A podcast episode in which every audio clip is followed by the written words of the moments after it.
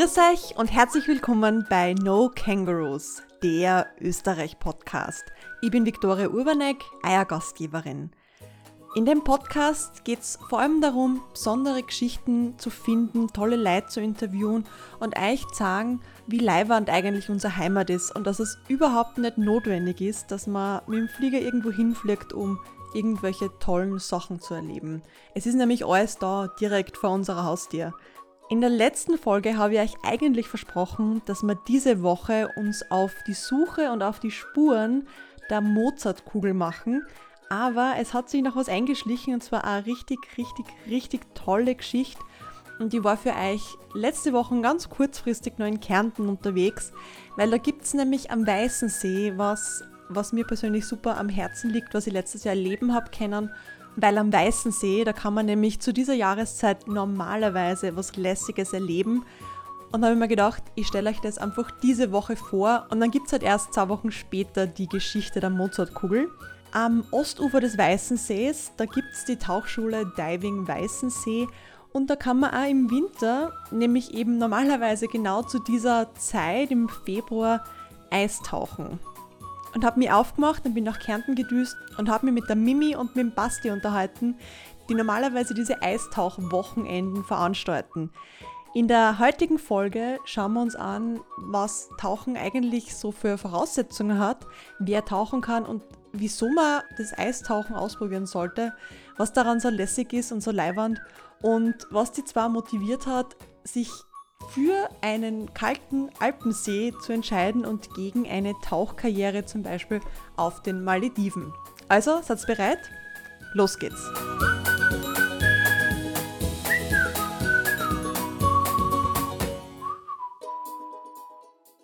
Hallo und herzlich willkommen zu der ersten Folge aus Kärnten.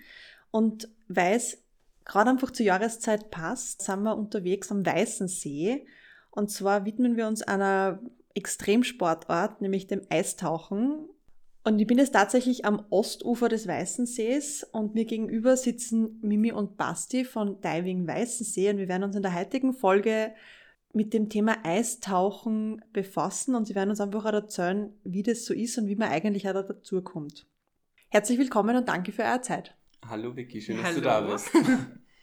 Stellt euch einmal kurz vor und wer ihr seid und was ihr macht. Ja, hi, wir sind Mimi und Basti von Diving Weißensee.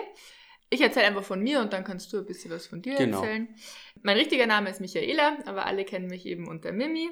Ich komme aus Regensburg in Deutschland, wie ich zum Tauchen komme, ist eigentlich eine längere Geschichte. Ich weiß nicht, ob wir da jetzt an ja, auf alle Fälle. Platz haben. Hammer, okay. Ich habe nach meinem Studium äh, einen Job angefangen, der mir dann am Ende gar nicht mehr so gut gefallen hat. Hab Darf ihn, passieren. Ja, passiert immer mal wieder. Habe den Job dann hingeschmissen und wusste absolut nicht, was ich dann tun soll. Also habe ich mir gedacht, ich fahre erstmal in Urlaub, was man halt so tut und bin mit meiner besten Freundin damals auf die Philippinen geflogen. Und sie hat mich dann eigentlich animiert, einen Tauchschein zu machen. Was mich schon immer interessiert hat, weil Meer und Schnorcheln und Wasser war schon immer so mein Ding. Durfte aber eigentlich nie tauchen, beziehungsweise war das noch so in meinem Kopf verankert.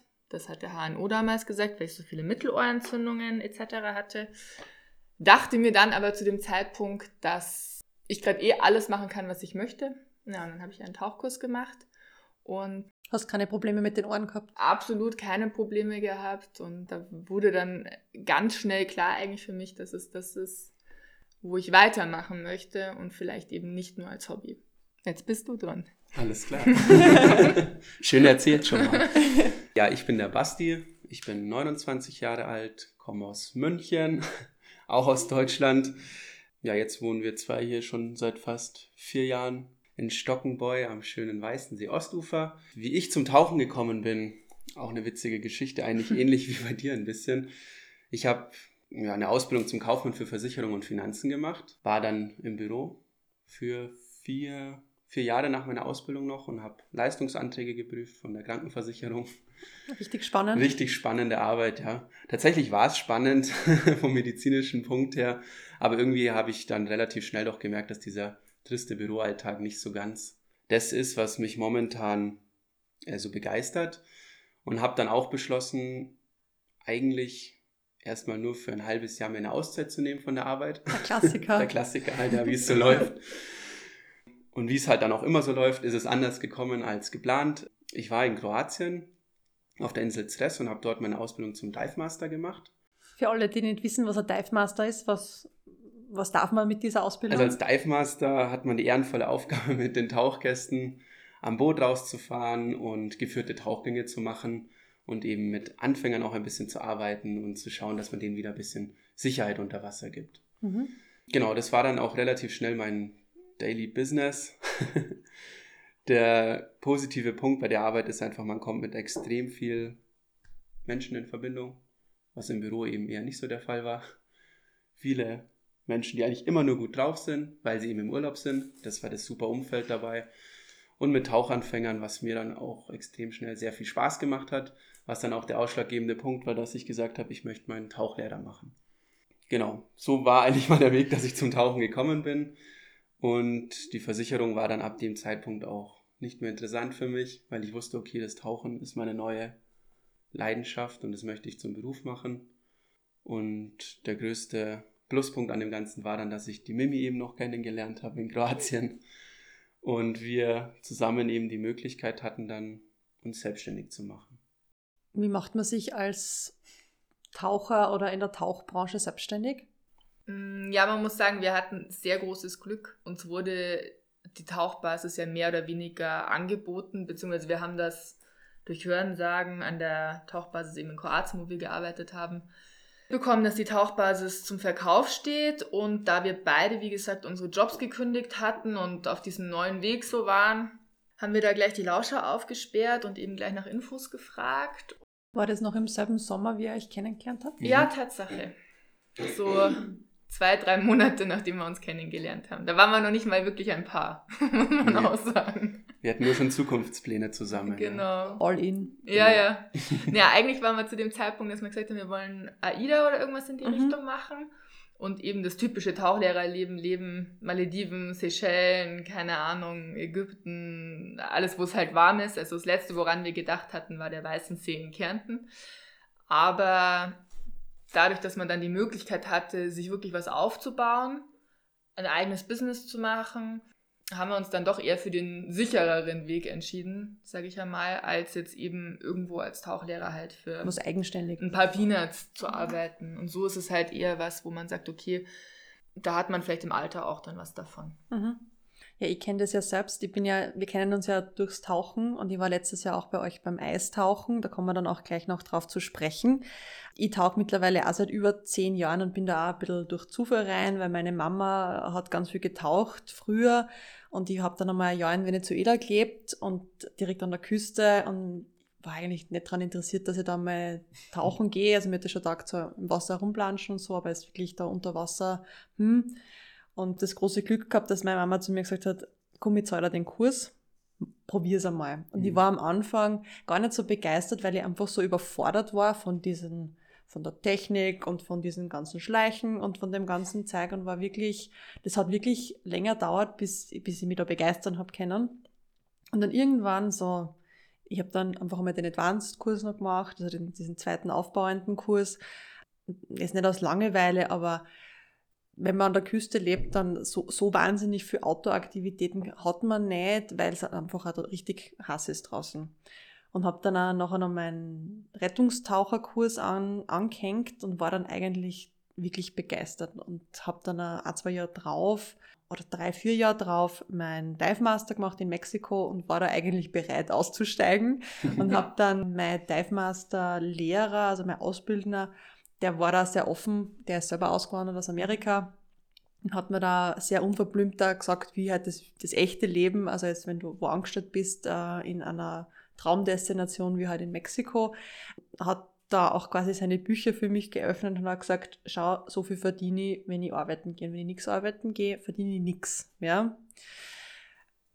Und es war dann halt schon so, dass ich mir gedacht habe, naja, so für 20 Dollar einen halben Tag zu arbeiten, ist es vielleicht wenig erstrebenswert. Und trotzdem steigen dort immer die Lebenserhaltungskosten immer mehr und habe dann das einmal so an den Nagel gehängt. Ich tauche nach wie vor wahnsinnig gern und suche mir halt so meine Tauchabenteuer.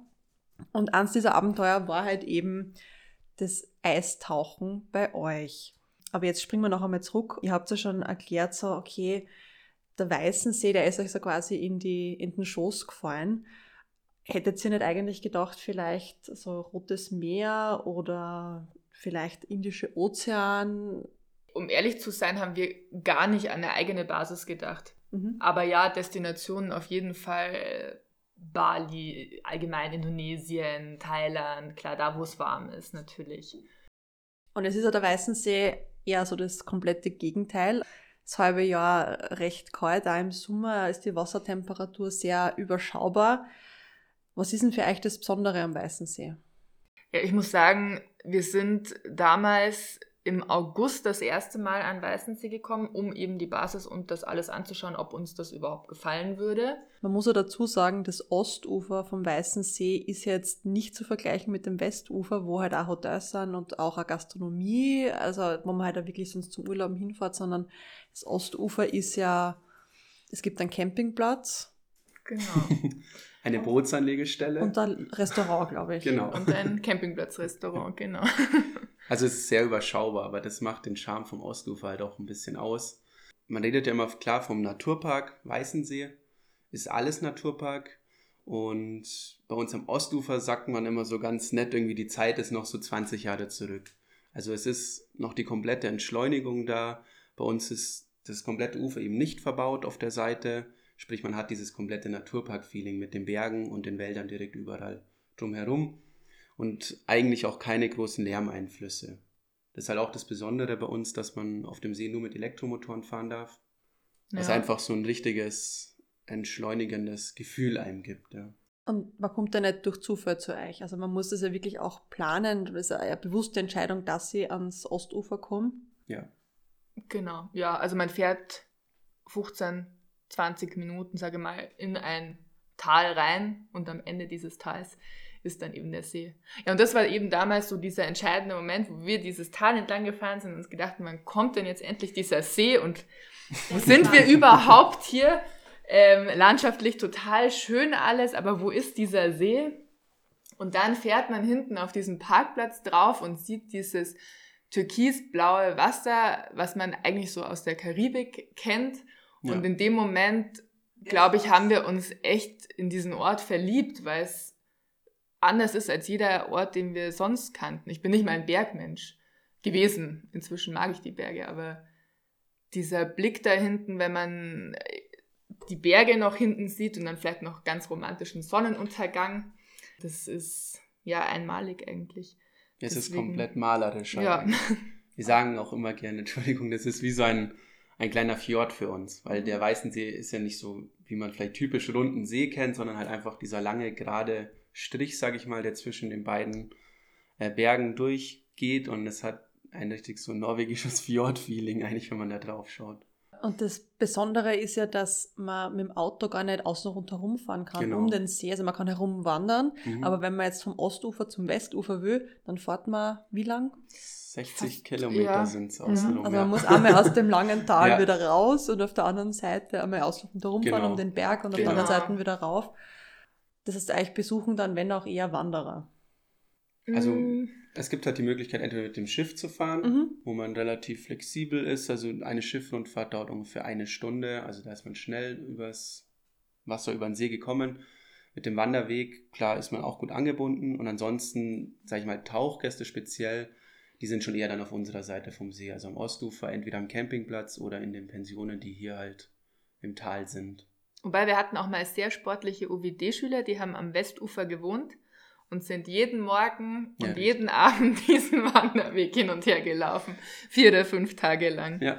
Ja, aber denen hat das getaugt, die wollten das so. Die wollten das Wandern haben in der Früh. Ja. Was ja auch schön ist. Also. Wie lange geht man dann von der anderen Seite zur, zu euch? Zwei Stunden ungefähr. Das war sehr ambitioniert. Ja, ja definitiv. Weil du gesagt hast, OWD, das sind Open Water, also quasi die Anfänger, die was quasi diese genau. Zertifikation machen. Ich kann mich erinnern, wie ich meinen OWD-Kurs gemacht habe. Ich bin so in der Früh hin, wir waren tauchen, haben unsere Übungen im Pool gemacht, teilweise auch im Meer.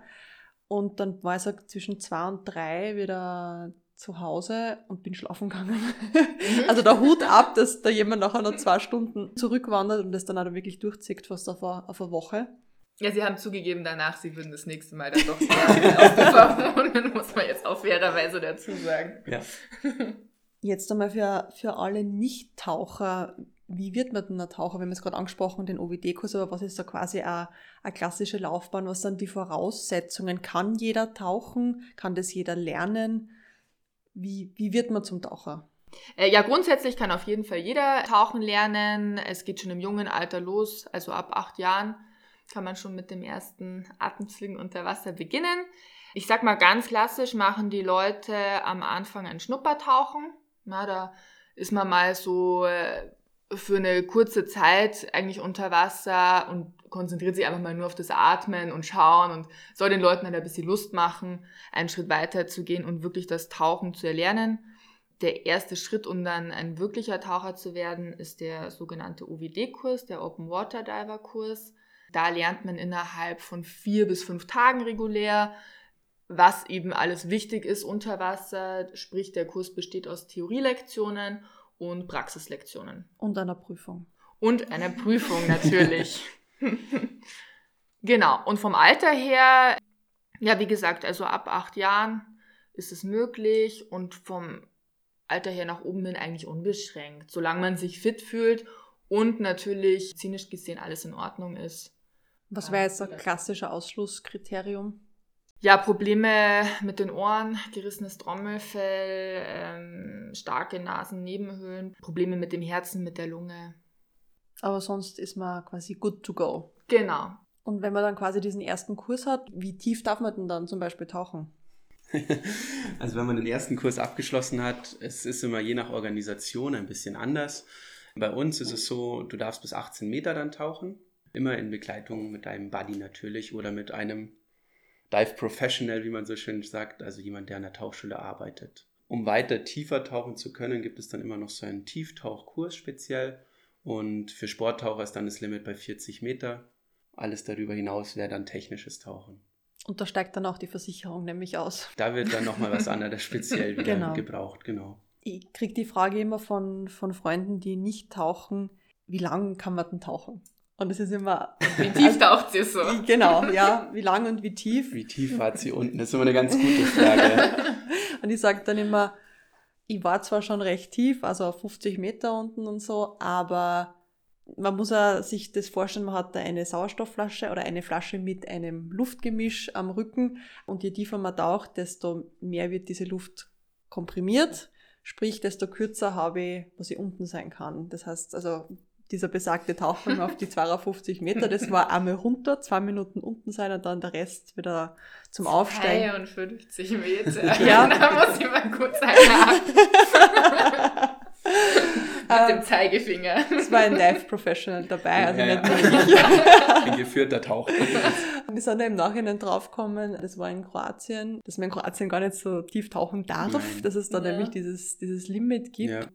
Passiert, ich muss auch passiert. sagen, es wird vollkommen überbewertet, die Tiefe. Ich sage mal, meine, meine Lieblingstiefe sind so, so 10, 12 Meter, weil da kann man wirklich, da sieht man am meisten und da mhm. kann man ähm, eine gute Zeit unten sein.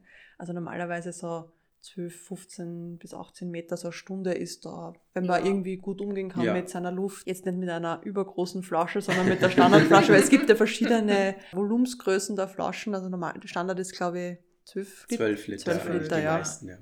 Ja, mittlerweile kennt man euch unter den Hardcore- und All Allwettertauchern recht gut, weil ihr was anbietet, wo viele einfach nur den Kopf schütteln, und zwar das Eistauchen. Und mhm. das ist halt auch das Thema, wieso ich heute da bin. Und ich habe das große Glück gehabt, dass ich letztes Jahr mit euch das erleben habe können und wieso ich euch jetzt auf euch gedacht habe. Wieso macht man denn sowas überhaupt? Soll ich mal erzählen?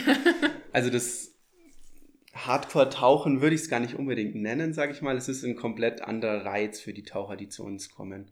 Ein Großteil der Gäste, der bei uns ist, sind natürlich erfahrene Süßwassertaucher, sprich die kennen die Temperaturen. Bei uns im Sommer, der See hat an der Oberfläche 26 Grad und auf 30 Meter haben wir 4 Grad. Also ein extrem großer Temperaturunterschied mit Sprungschichten nennen wir das, wo sich das Wasser eben dann so vermischt. Muss dann, dann wirklich eben sprungartig genau. kühler wird. Also es kann sein, ich tauche, ich habe meine Hände nach unten hängen, die Hände sind sieben Grad kälter als mein Gesicht und das spürt man natürlich. deshalb aber auch für die Taucher, wenn sie beim Eistauchen da sind, die kennen 4 Grad Wassertemperatur. Also auch gut zu wissen, das Wasser beim Eistauchen, es wird nicht kälter als 4 Grad.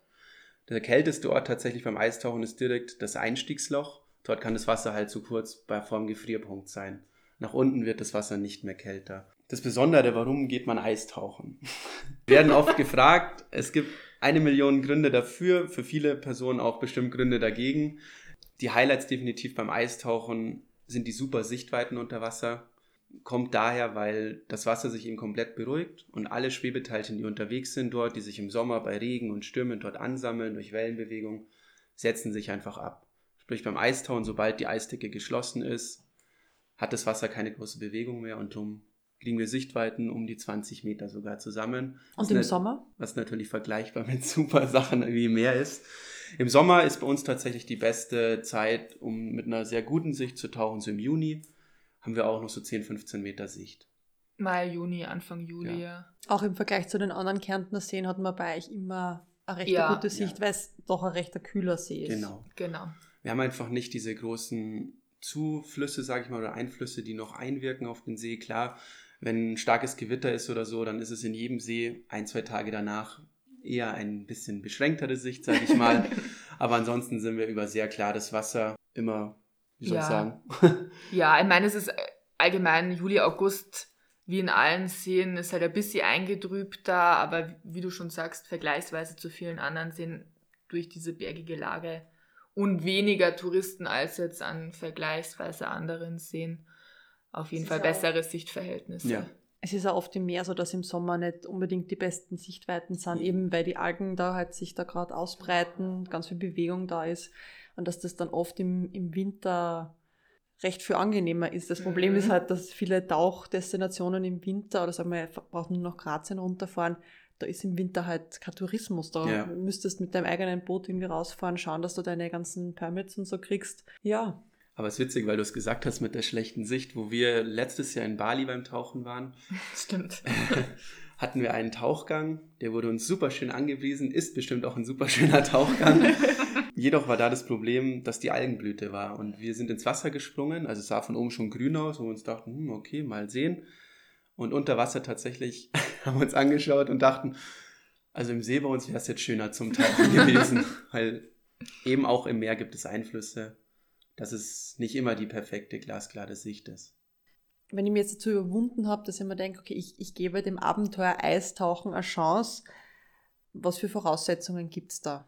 Ich sage jetzt einmal von, von den Ausbildnern oder von den Verbänden, aber einerseits auch von euch. Also wenn man bei uns einen Eistauchkurs belegen möchte, also wenn man noch kein brevetierter Eistaucher ist. Das Brevet ist notwendig. Ja, genau. genau. Also wenn man zu uns zum Eistauchen kommen möchte, brevetierter Eistaucher sein oder den Kurs bei uns machen, auch möglich. Beziehungsweise es kommen auch viele Gruppen, die eigenständig dann Ausbildung bei uns machen, das ist auch möglich. Genau, wenn man jetzt aber den Kurs bei uns machen möchte, uns ist natürlich Sicherheit sehr wichtig und was noch viel mehr auch wichtig ist, ist, wir wollen, dass die Leute Spaß haben am Eistauchen. Wenn jetzt jemand zu uns kommt, der gerade sein OWD gemacht hat, 20 Tauchgänge und dann Eistauchen gehen will, der wird keinen Spaß haben. Ne? Deswegen, die Leute sollten mindestens Advanced Open Water Stufe haben, Süßwasser erfahren. Das heißt auf jeden Fall, ja, zahlentechnisch ist immer so ein bisschen schwieriger. Ich sag mal so 50 Tauchgänge im Süßwasser gemacht haben und ähm, natürlich Trockentauch erfahren. Was heißt Trockentauchen? Trockentauchen ist ein Anzug, bei dem man trocken bleibt, weitestgehend. Sprich, das sind heiß und an den Armen Manschetten angebracht, wodurch kein Wasser reinkommt. Das bedeutet, der Körper bleibt trocken und das Einzige, was noch nass wird, ist das Gesicht und die Haare. Also der Kopf. Also quasi ein riesengroßes Plastiksackerl. So kann man sich's vorstellen, ja. Und unterhalb äh, gefühlt einfach ein Skianzug. Genau. genau. So ist der Aufbau. Da kann man eben ein bisschen variieren. Im Sommer kann man auch trocken tauchen. Also machen wir auch. Wie gesagt, der See ist auch im Sommer bei uns weiter unten frisch. Es gibt eben verschiedene Unterzieher, dünne und dickere. Und beim Eistauchen empfiehlt es sich halt so viel wie möglich drunter zu Oder ziehen. Oder beheizbare. Oder sogar beheizbare für die ganz Verfrorenen, genau. Wieso verfroren? Ich würde eher sagen, die schlauen Kerlchen. ja, das ist jetzt Ansichtssache. Also ich mag tatsächlich auch die Kälte unter Wasser. Ich finde das angenehm. Es macht einen hellwach. Also egal, wie man in den Tag startet, sobald man in das Eisloch springt, ist man definitiv voll da. Also den Tipp von der Mimi vom letzten Jahr mit den zehn Wärmern da, der war Gold wert. Also ich kann mich erinnern, der erste Tag, wo ich den noch nicht gehabt habe, war, war auch auszuhalten, aber nachher war das mit den zehn überhaupt kein Thema mehr. Also es war mit einfachsten Hilfsmitteln, einfach mit den ganz normalen Winter zehn Wärmern, die man halt auch in die Winterstiefel anzieht ja. oder beim Skifahren und das einfach unter die vielen Schichten mit reinpacken. Ja, da bestelle ich immer welche fürs Eistauchen. Wir sind dir alle sehr dankbar. ich habe gesagt, okay, man muss äh, einen Trockenanzug haben. Mit Neopren geht es nicht. Also ich sag mal so, man kann auch mit Neopren oder mit einem halbtrockenen oder mit einem Nasstauchanzug theoretisch Eistauchen gehen, klar. Aber es ist immer ein Sicherheitseffekt oder Faktor, sage ich mal, der extrem steigt, wenn du halt einen Trockentauchanzug anhast, weil du einfach dich dementsprechend besser dämmen kannst gegen die Wärme. Und du hast einfach nicht diese schnelle Auskühlung und der Riesenvorteil danach, auch wenn du aus dem Eisloch rauskommst, du stehst nicht pitschnass draußen am Ufer, sondern du hast deinen Tauchanzug da, ja, genau. Wo es ja auch mal minus 10 Grad oder ja. so haben genau. kann. Dann wäre natürlich das Schlimmste, wenn du deinen nassen Tauchanzug aufmachst und in Badehose dastehst. Das will man nicht und daher tauchen wir uns alle mit Trockentauchanzug. Gibt es irgendwelche Voraussetzungen oder kann ich einfach in einen Dive-Shop gehen und sagen, ein Trockenanzug bitte? das wäre schön. Ja, das wäre wirklich schön. Kann man theoretisch schon, es kommt ein bisschen auf die Maße an. Also jeder Hersteller hat so spezielle Maßeinheiten, sage ich einmal. Wenn man das Glück hat, dass einem der Drocki von der Stange passt, ist das natürlich perfekt. Gibt es genug Leute, denen, äh, der Basti ist ein, so ein Beispiel, dem passt jeder Drocki von der Stange in seiner Nichts Größe Besonderes. eigentlich. Ja, spart viel Geld. Das spart sehr viel Geld, genau. Und wenn man halt, wie ich jetzt zum Beispiel, etwas länger und etwas dünner ist als der Durchschnitt, dann wird es etwas teurer, weil man ihn sich dann anfertigen lassen muss, beziehungsweise Teilmaß schneidern lassen muss. Und ist es dann ganz gleich wie mit dem Neopren oder ist das noch eine weitere Herausforderung? Trockentauchen mhm. ist eine weitere Herausforderung. Also man hat es relativ schnell dann raus. Das ist eine ähm. Lüge. Kommt auf den Lehrer drauf. Kommt drauf an, wie gut der Trocki passt. Na, mein erster Trocki war ein Riesenfell zum Beispiel. Der war sehr starr, der war mir viel zu groß und ich habe zehn Tauchgänge lang gekämpft und ich habe es gehasst. Ich bin aus diesem Anzug nicht rausgekommen. Ich weiß noch ganz genau, wie zehn Leute um mich rumstanden und versucht haben, mich aus diesem Trockentauchanzug da irgendwie rauszuquetschen. Ich hatte keine Ahnung zu dem Zeitpunkt, wie ich reingekommen bin. Aber ich sage mal, wenn man einen passenden Trockentauchanzug hat und einen passenden guten Lehrer, dann lernt man das Trockentauchen doch relativ schnell. Aber es ist eine Übungssache. Wie alles. Genau. Ich kann mich erinnern, ich habe meinen, ich habe eine Freundin besucht in Kanada und wir haben uns in den Kopf gesetzt, dass wir da auf Vancouver Island tauchen gehen. Und ich habe mir so gedacht, ja, baue ich mal halt einen Neopren aus, aber da hat es halt auch Wassertemperaturen, die halt dann Trocki erfordern und habe dann wirklich da in Edmonton in einem Pool von einer Uni den Trocki-Kurs gemacht und habe mich so gefühlt, als wäre ich noch nie in meinem Leben im Wasser gewesen mit Tauchausrüstung. Und da war ich aber schon, da habe ich schon so sieben Jahre taucht und auch recht viel. Mhm. Und bin mir wirklich vorgekommen wie der allergrößte Anfänger und Dodel, weil ich habe nichts hat mehr funktioniert. Man muss ja sagen, der Anzug war mir zu groß, ja, und das weiß ich jetzt da, dass das einfach so viel ausmacht. Mhm. Aber habe mich einfach so abgekämpft und dann auch die ersten zwei Tauchgänge im See. Das war ein ständiges Auf und Ab und es war einfach richtig entmutigend. Wir haben es dann zum Glück hinbracht, waren dann auf Vancouver Island, haben da super Tauchgänge gehabt. Da ist aber auch das Thema mit der Algenblüte, das ist im Winter zehnmal besser. Es ist halt richtig kalt dann auch, aber im Winter hast du dort auch diese mega, mega Sichtweiten. Also jetzt haben wir mal quasi die Voraussetzungen geklärt. Wie schaut denn das dann bei euch aus? Ihr bietet ja sogenannte Eistauchwochenenden an. Wieso sind wir da zu euch gekommen? Wie macht ihr das? Erzählt's einmal.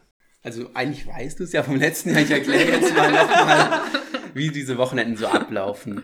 Also an sich, unsere Eistauch-Wochenenden gehen immer von Freitag bis Sonntag. An diesen drei Tagen können die Gäste bei uns so viel tauchen, wie sie wollen. Also sie kriegen ein All-You-Can-Dive-Paket, was eben beinhaltet ist, sind einmal die kompletten Flaschenfüllungen während, für die Tauchgänge. Ähm, die kompletten Eislöcher werden von uns vorbereitet. Das ist dann immer meine ehrenwerte Aufgabe, meistens schon einen Tag vorher, weil es dann doch ein bisschen aufwendiger ist. Und sonst auch wieder zu früh. Und sonst auch wieder alles zu früh, wenn es zu früh passiert, genau. Man muss ähm, auch sagen, dass die Eislöcher keine Löcher sind, sondern Dreiecke. Ja. Genau. Oder Vierecke. Oder auch Vierecke. Oder wir haben uns überlegt, nächstes Jahr, wenn wir richtig viel Zeit haben, einen Stern zu machen. weißt du noch, warum es so wichtig ist, ein Dreieck oder ein Ja, damit man wieder rauskommt. Genau. Man kann übers, übers Eck nämlich dann äh, sich wieder rausheben. Ganz genau. Wenn man natürlich keine Leiter montieren kann, außer wenn man direkt am Ufer ist. Genau. genau, deswegen schneiden wir die Löcher vor. Die Sicherung, sprich die Seile an jedem Loch sind auch von uns. An jedem Loch ist immer eine Hauptleine, die hat 30 Meter Länge. Diese Leine gibt eben den Radius vor, den die Taucher sich maximal entfernen können vom Loch. Aber man ist quasi an der Leine im Wasser. Genau, angeleint. Also es gibt immer, die Taucher sind eigentlich immer zwei an einer Leine dran und einen Leinenführer, der ist an der Oberfläche. Die kommunizieren auch untereinander. Sprich, das Eistauchen ist eigentlich eine sehr sichere Art zu tauchen, weil man eben immer Kontakt zur Oberfläche hat. An sich zum Ablauf, wie gesagt, die meisten Gäste reisen bei uns entweder Donnerstagabend oder Freitag in der Früh an. Wir arbeiten da immer mit der Pension Wassermann zusammen, wo die dann alle untergebracht sind. Frühstück gibt es dort vor Ort im großen Speisesaal. Alles andere, der ganze Tag läuft eigentlich bei uns am See dann ab. Wir teilen die Leute mal ein, dass jeder genug Zeit und keinen Stress hat an den Löchern. Es gibt immer luxusmäßig zwei beheizbare Container, wo sie natürlich die Taucher umziehen können und aufwärmen können. Zwischen den Tauchgängen, da ist immer ein bisschen Jausen parat und Kaffee. Kaffee und Tee, was man halt so braucht. Mittagessen gibt es dann auch immer bei uns an der Basis. Samstags wird gegrillt, das ist immer eins der Highlights natürlich für alle, wenn das Wetter auch mitspielt. Und wenn der Tauchtag sich langsam dem Ende nähert, feiern wir immer noch mit allen Gästen zusammen eine kleine Glühweinparty am See. Wo kommen eure Gäste eigentlich her? Weil wenn ihr sagt, okay, die reisen teilweise am Donnerstag schon an. Also es ist wirklich ganz verteilt. Die Hauptzielgruppe von uns ist definitiv Österreich und Deutschland, jedoch auch viele Holländer, was natürlich schon eine weitere Anreise ist. Und letztes Jahr haben wir so den Anreiserekord geknackt, oder mhm. nicht wir, besser gesagt, Gäste von uns sind aus England angereist mit dem Auto, haben das Ganze dann, was waren das, zwei Jungs und ein Mädel, mhm. haben das als Roadtrip dann natürlich geplant, was wir mega cool fanden. Die sind halt nicht unter Zeitdruck, sondern einfach, ich glaube, die hatten zwei Wochen Zeit oder so. Mhm, ja. Und sind gemütlich losgefahren über Deutschland zu uns, dann runter an Weißensee haben den Eistauchkurs mit uns gemacht, waren überwältigt von allem, was sie da erlebt haben natürlich. Und das war so die weiteste Anreise definitiv, die wir hatten. Planen die auch, dass sie wieder mal kommen? Ja, tatsächlich, ja. tatsächlich hat es denen so gut gefallen, dass sie nächstes Jahr wiederkommen möchten. Ja. Ich sage jetzt einmal, wenn es dann irgendwann wieder mal Normalität einkehrt, wie lange sollte man denn bei euch vorher buchen, damit ich auch wirklich einen Platz habe? Ja, die Eistauchwochenenden sind sehr gefragt, weil wir die Plätze begrenzen. Wir wollen, dass es ein familiäres Event ist, also dass einfach nicht zu überrannt ist und äh, eben jeder Platz und Zeit hat für alles. Von daher schicken wir eigentlich die Termine für das kommende Jahr bereits im März raus und ab dann ist ein guter Zeitpunkt, sich anzumelden. Also eigentlich wirklich ein Jahr vorher. Also nichts mehr mit Spontanität. Na, ab und zu gibt es ein paar Restplätze. Aber wenn man eine Gruppe ist oder so, auf jeden Fall ein Jahr vorher. Ihr habt schon gesagt, der See hat dann so, also das Wasser 4 Grad. Wenn man jetzt Glück hat, wie ist dann die Außentemperatur? Auf was muss man sich einstellen? Es schwankt sehr. wir hatten Tage, wo es 1000 minus 12 Grad hatte. Und letztes Jahr hatten wir aber auch Tage, es hatte tatsächlich in der Sonne so 8, 9 Grad. Also es ist ein relativ großer Spielraum. Es hängt halt viel davon ab, ob Wind geht. Wind ist halt immer so ein Faktor. Wenn man eh schon ausgekühlt ist und der Wind noch pfeift, dann wird es halt natürlich noch kälter. Wichtig ist einfach immer eine dicke Jacke auf jeden Fall und eine Mütze für die Ohrwaschel. Mhm. Und dann auch warme Handschuhe zum Wechseln. Mhm. Genau. Auch ein guter Punkt, ja. Wenn man jetzt so auf den See schaut, ist eigentlich im Winter der ganze See eingefroren und wie dick ist denn das Eis? Ja, doch, die letzten Jahre war es jetzt immer komplett gefroren, der See. Es kommt immer ein bisschen drauf an. Also es müssen viele Faktoren zusammenpassen. Es muss die Kälte da sein über eine gewisse Zeit lang, also mal so minus 10 Grad über ein paar Nächte. Am besten kein Wind. Wind ist ganz schlecht und am besten auch kein Schnee. Dann haben wir nämlich das Spiegeleis. Wenn es gut ist, wie es die letzten Jahre war, dann haben wir 30 bis 40 Zentimeter Eis. Wir haben aber auch schon 10 15 cm Eis erlebt, beziehungsweise ein Eis, wo man nicht wirklich drauf laufen konnte. Aber dafür haben wir dann immer die Stege, dass man auf jeden Fall sicher ans Eisloch kommen können, ohne einzubrechen. Was ist das Spiegeleis genau? Spiegeleis ist äh, durchsichtiges Eis sozusagen. Sprich, es ist einfach ein bisschen oder es ist sehr kalt in der Nacht und das äh, Wasser gefriert schnell und es schneit nicht drauf. Dann kann man sich das vorstellen wie ein Eiswürfel, durch den man einfach durchschaut. Sprich, man sieht von unten nach oben und von oben nach unten. Das ist natürlich das perfekte Eis. Das sind die Traumvorstellungen. Genau. Weil beim Eistauchen taucht man ja nicht primär in die Tiefe, sondern man taucht ja wirklich unter der Eisdecke, weil das Faszinierende ist ja, wie sie das Licht da drinnen bricht Mhm. und diese Genau. ganzen Spiegelungen und wie die Sonne da herumtanzt. Am Weißensee gibt es ja auch noch neben dem Eistauchen eine andere Lieblingssportart. Der Schlittschuhlaufen. Ja. Ist dann auch lustig, wenn man von unten quasi die Eisläufer sieht. genau. Da erschrickt so. sich auch der ein oder andere. Das ist immer ein Highlight. Also wenn der See mal komplett zugefroren ist, dann gibt es eben einen Eismeister hier, der eine komplette große Schlittschuhbahn, sage ich mal, über den ganzen See zieht, wo man tatsächlich dann ja, fast zwölf Kilometer in eine Richtung und wieder zwölf Kilometer hochfahren kann. Und das Allercoolste ist dann natürlich, wenn die Taucher unterm Eis sind, die Schlittschuhläufer und Wanderer sind über dem Eis, der Taucher kann hochwinken, die Gäste von oben winken nach unten und das ist natürlich definitiv ein Highlight für alle. Es ist jetzt natürlich auch eine kleine, also eine kleine, große Herausforderung, dass man sich da in diese Temperaturen im Winter und das Wasser oder in, und das Eis traut. Wie lang taucht man denn dort im, unterm Eis? Ja, in der Regel sind es 30 Minuten, würde ich mal sagen. Also ein Tauchgang zählt ja ab 15 Minuten. 30 Minuten, 20 bis 30 Minuten, sagen wir mal, ist normal. Es gibt auch Hardcore-Taucher, die da eine Stunde durchziehen, aber dann eher mit Schummeln, also mit Heizweste und so. Mhm.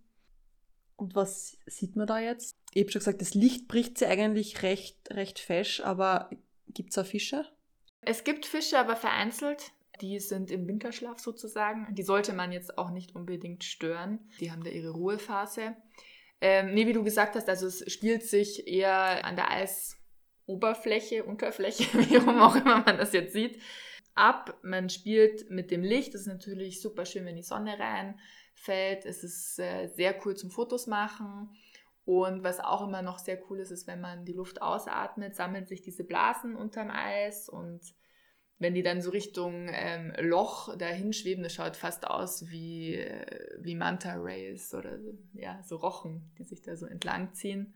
Ja, also gerade so fotografiemäßig kann man sich da kreativ voll ausleben. Also Da gibt es so ganz kreative Bilder, wo man sich dann quasi, wo sich der Taucher, also Kopf über, also Genau. mit den Füßen auf die Mhm. Eisdecke stellt. Das ist viel, es schaut viel einfacher aus, als dass es wirklich ist, weil man Ja. steht halt wirklich total Kopf und man ist total orientierungslos einmal Ja. am Anfang. Äh, man kann da gar nicht einschätzen, inwieweit man jetzt wirklich, ich sag mal, aufrecht ist, äh, ja. steht.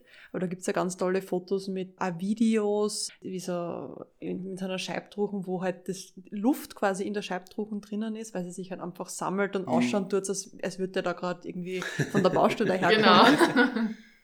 Aber ihr habt ja noch ähm, aber Tauchplätze, wo man noch was anderes sieht. ja, freilich, unser, unser Hausriff. Da haben wir allerhand versenkt, ja. genau. Also wenn das Eis es zulässt, dass wir gerade auf den See sozusagen rausgehen, das Eis ist dick genug, haben wir dort auch immer noch mal zwei bis drei Löcher.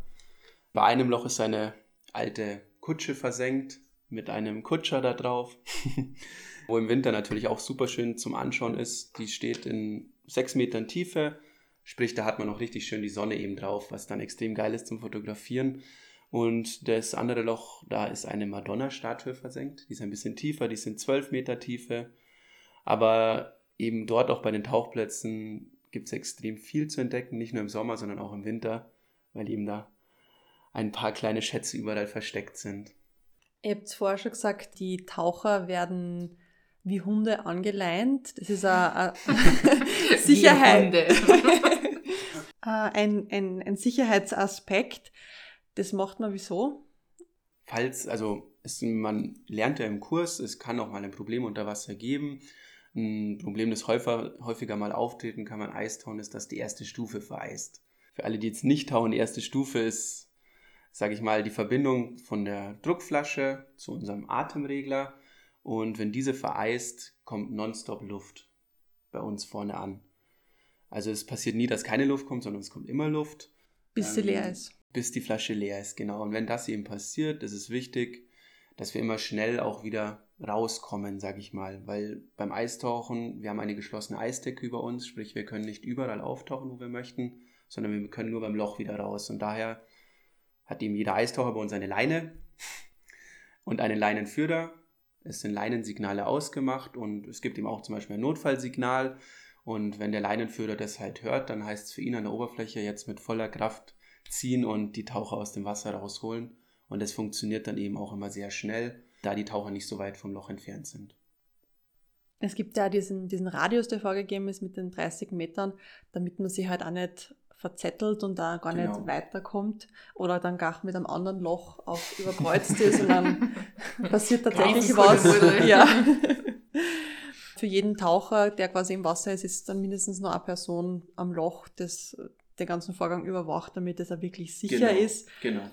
Einer der Gründe, wieso ich mir das andan habe oder wieso ich unbedingt das Eistauchen ausprobieren wollte, ist nämlich, ich habe das einmal wo gesehen und das hat sich irgendwie so in meinen Kopf eingebrannt und zwar, man kann in der Antarktis tauchen gehen mhm. und das war jetzt für mich so, dieses Eistauchen war so diese Vorbereitungsstufe, kann ich überhaupt mit der Kälte umgehen. In der Antarktis ist es noch mal schwieriger, weil Salzwasser ja noch kälter ist ja. und er nicht bei 0 Grad friert, sondern es kann ja wirklich Minusgrade haben. Man hat dann nicht diesen Luxus von euren beheizten Containern, die werde ich dann wahnsinnig vermissen. Ja, also für mich war das einfach so eine Vorbereitung und einfach wieder ein kleines Abenteuer, um zu schauen, was, was kann man in Österreich noch alles machen, weil im Sommer tauchen kann ja jeder. Genau. Ähm, zu schauen, was kann ich im Winter noch machen. Was gibt es denn sonst noch für so extreme Tauchvorlieben, die man, denen man nachgehen kann? Oh, da kommt immer mehr. Also jetzt gerade in dem der Tech-Dive-Bereich boomt ja momentan voll. Also je tiefer ist momentan natürlich so ein Ding. Also Höhlentauchen dem Eistauchen relativ ähnlich oder in gewisser Art und Weise. Auch dort ist man angelernt, man kann nicht auftauchen, sogenannte Overhead Environments. Was gibt es noch Extremes? Eistauchen ist schon eines der extremsten Sachen, würde ich sagen. Eistauchen, Höhlentauchen. Ja. Also wenn es jetzt nicht zu, zu, einem See oder zu einem, äh, ins Meer zieht, kann man in Österreich auch super Fluss tauchen. Mhm. Ist zwar jetzt nicht so extrem, aber ist nochmal ganz was anderes. Das ist bestimmt auch sehr cool, ja. Kann ich sehr empfehlen. Ja, glaube ich. Das steht schon sehr lange auf der Liste. Das kann man in Oberösterreich nämlich machen, in der Traun. Das ist richtig lustig, wenn man da mit einem Golfkart in den Wald geführt wird mhm. und dann wird einem gesagt, da steigt's aus da geht es jetzt zehn Minuten mit der vollen Montur, mit der Flaschen am Rücken, zehn Minuten durch den Wald und dann werft es euch einfach in, in den Fluss und dann sehen wir uns in eineinhalb Stunden wieder, weil das sehr, äh, sehr flach ist. Ja. Und ich halt wirklich so, nach einer Stunde auftaucht bin und so geschaut habe, wo sind wir denn eigentlich, wie weit sind wir? Nicht, dass ich irgendeinen Referenzpunkt yeah. gehabt hätte, ja. ähm, aber wir waren dann gut eineinhalb Stunden in dem Fluss und es war ganz was Eigenes einmal, ja. Vor allem, man, man, man braucht sich eigentlich nicht bewegen, man lenkt nur, wenn man eh da durch den Fluss da treibt, gell? mitgenommen mhm. wird. Was macht ihr zwar eigentlich, wenn es nicht Eistauchsaison ist? Uns auf den Sommer vorbereiten. tatsächlich jetzt zur Zeit mit unserem Hund viel spazieren gehen. Aber ihr habt ja auch eine Baustelle vor der Türe. Ja. Genau. Ja, unser äh, Strandbadgebäude, in dem wir bisher waren, äh, wurde letztes Jahr oder am Ende unserer Saison dann abgerissen und es entsteht gerade ein Neubau. Und jetzt scharen wir natürlich schon mit den Hufen, dass das schnellstmöglich fertig wird, dass wir das einräumen können. Das wäre natürlich jetzt gerade zu dieser Zeit, wo man so viel Zeit hat. Ja, sehr schön, das jetzt langsam angehen Also ein richtiges Upgrade für euch. Genau. Absolut. Also, wir hoffen dann spätestens ab 29. April voll durchstarten zu können in einen hoffentlich guten Sommer im neuen Gebäude mit neuen Aufbewahrungsmöglichkeiten für die Taucher und alles ist dann neu und hat neuen Glanz. Genau. Habt ihr da irgendwelche besonderen Schmankerl, die ihr aus eurem Taucheralltag erzählen wollt, mitgeben wollt? Schmanker. Ja, irgendwie ist jeder Tag ein Schmanker. also seitdem wir hier sind, mich ärgert es, dass wir ähm, nicht jeden Tag eigentlich Tagebuch geführt haben. Dann könnte man schon ein nettes Buch wahrscheinlich zusammenschreiben. Ich habe aber eine lustige Sache tatsächlich. Es war ein äh, Nachttauchgang mit meinem Bruder zusammen.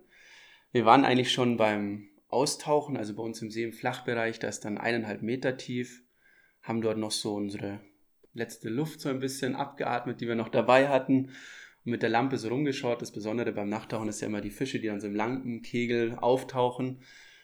Und witzigerweise war es dann dort, dass wir vorm Steg direkt bei uns schon waren, nochmal rumgeschaut haben, haben dann einen Barsch entdeckt, einen nicht so großen. er ist in den Lampenkegel gekommen. Der nächste Punkt, was passiert ist, er hat Vollgas gegeben und ist bei mir zwischen Anzug und Jacket, verschw Jacket verschwunden. Ich habe versucht, ihn unter Wasser mit meiner Hand da rauszubekommen. Er hat immer mehr gezappelt, bis er tatsächlich am Rücken war. Mein Bruder und ich mussten auftauchen, weil wir so gelacht haben, dass wir unsere Atemregler ausgespuckt haben und tatsächlich an der Oberfläche habe ich den Fisch dann auch wieder bei mir aus dem Jacket rausbekommen. Das war eine sehr lustige ja, Nachttauchen ist immer so ein Ding für sich. Da passieren die komischsten Sachen. Ja. Und man kann aber im Sommer bei euch jeden Tag zum Tauchen kommen. Genau. Am besten mit Voranmeldung. Ja, unbedingt. Also gerade Juli, August unbedingt. Also wenn wir es wissen, dass jemand kommt, ist immer besser. Können wir immer besser einplanen, freilich.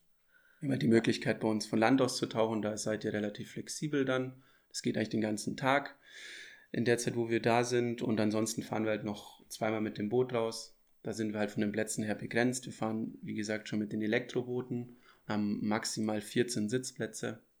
Und wenn die halt voll sind, dann sind sie halt voll. Das heißt, wenn man ein Boot fahren möchte, dann am besten schon vorher. Ja, 14 ist eher ein großes Boot. Zwei Boote. Achso, ja, aber trotzdem, also. ja. Aber an sich, wir sind eine sehr familiäre, überschaubare, kleine Tauchbasis, wo eigentlich für jeden immer Platz frei ist. Wo finden euch Interessierte im Internet und auch vielleicht eure Adresse, die man im Navi eingeben kann, damit man zu euch findet. Ja, Ostufer Weißensee. Am besten gibt man ins Navi Strandbad Stockenbräu ein. Da kommt man am besten, am besten an. Und ansonsten, wir sind natürlich im Internet vertreten, www.diving-weißensee.at und sind natürlich auch bei Facebook und Instagram unter dem gleichen Namen zu finden. Die ganzen Links verlinke ich euch natürlich dann auch in dieser Folge in den Shownotes und es wird dann natürlich auch wieder einen kurzen Blogpost geben, wo diese ganzen Sachen dann auch klickbar sind und man Sachen nicht rauskopieren muss. Ja, ihr zwei, vielen, vielen herzlichen Dank und toi, toi, toi für die kommende Saison und ich hoffe, dass wir dann 20, muss ich rechnen, 22 uns wieder zum Eistauchen sehen und ich euch nicht da quasi im Trockenen besuchen muss. Nein, das hoffen wir natürlich auch. Danke, dass du da warst.